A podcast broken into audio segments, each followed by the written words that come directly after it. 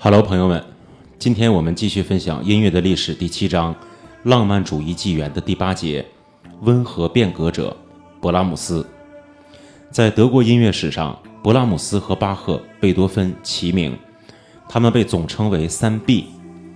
这位有着“古典作曲家最后一人”之称的音乐家，却是大器晚成者，在三十岁以后才获得广泛的承认。他不轻易创作，而且总在修改作品。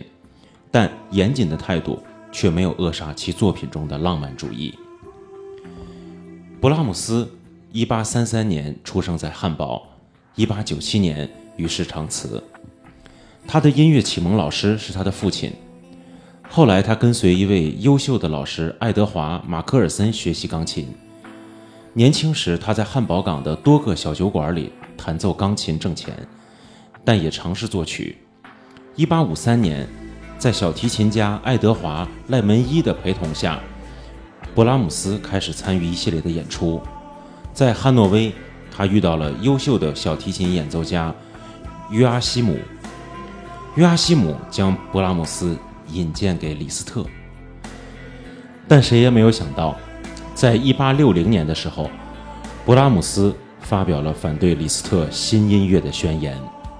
后来，勃拉姆斯搬到了杜塞尔多夫。在那里，他遇到了罗伯特·舒曼。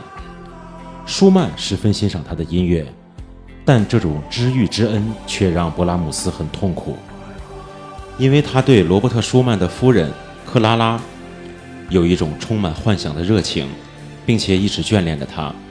勃拉姆斯终生未婚，或许这有很大的关系。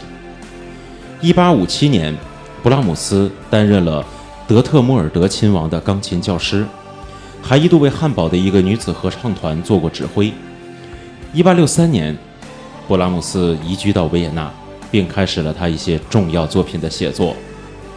勃拉姆斯是一个自我要求非常严格的作曲家，一有新作，他就会马上咨询朋友，特别是舒曼的夫人克拉拉的意见，并总是不断的修改，因此也毁弃了很多写好的音乐。他还经常对一部作品。应采用何种方式而犹豫不决，酝酿了多年的《日耳曼安魂曲》就是这样。它是一部以圣经故事为题材的气势恢宏的合唱曲，一经推出便奠定了他在音乐界的重要地位。接着，勃拉姆斯在1869年创作了更加轻快但也特别成功的钢琴二重奏《匈牙利舞曲》。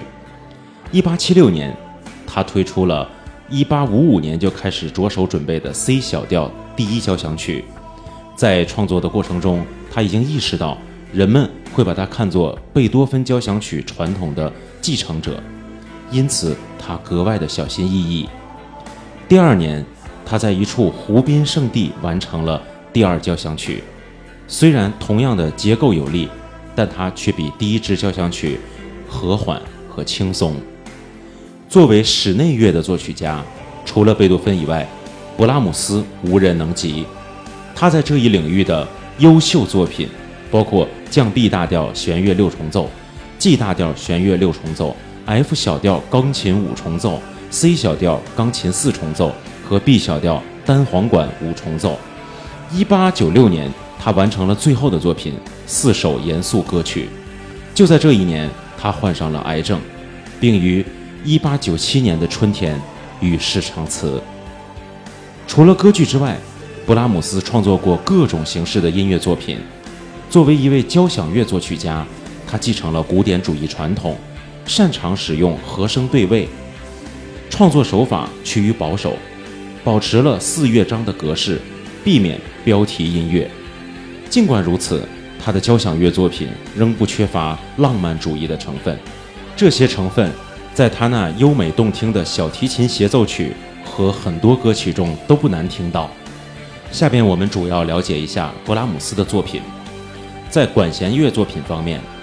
，1876年他创作了 C 小调第一交响曲；1877年创作了 D 大调第二交响曲；1883年创作了 F 大调第三交响曲；1885年创作了 E 小调第四交响曲；1861年创作了 D 小调第一钢琴协奏曲。一八八二年创作了降 E 大调第二钢琴协奏曲，一八七八年创作了 D 大调小提琴协奏曲，一八八七年创作了 A 小调为小提琴和大提琴所做的双重协奏曲，一八七三年创作了海顿主题变奏曲，一八八零年创作了学院庆典序曲，一八八六年创作了悲剧序曲。在钢琴曲方面，一八五三年创作了 C 小调第一奏鸣曲，一八五二年创作了升 F 小调第二奏鸣曲。一八五三年创作了 F 小调第三奏鸣曲，一八六一年创作了舒曼主题变奏曲，一八六一年创作了亨德尔主题变奏曲，一八七三年创作了海顿主题变奏曲，一八六八年到一八八零年创作了匈牙利舞曲。在室内乐方面，一八八二年创作了 C 大调钢琴三重奏，一八八六年创作了 C 小调钢琴三重奏，一八六一年创作了 G 小调钢琴四重奏。一八六二年创作了 A 大调钢琴四重奏，一八七五年创作了 C 小调钢琴四重奏，一八六四年创作了 F 小调钢琴五重奏，一八七三年创作了 C 小调和 A 小调弦乐四重奏，一八七六年创作了降 B 大调弦乐四重奏，一八九一年创作了 B 小调单簧管五重奏，一八六零年创作了降 B 大调弦乐六重奏，一八六五年创作了 G 大调弦乐六重奏。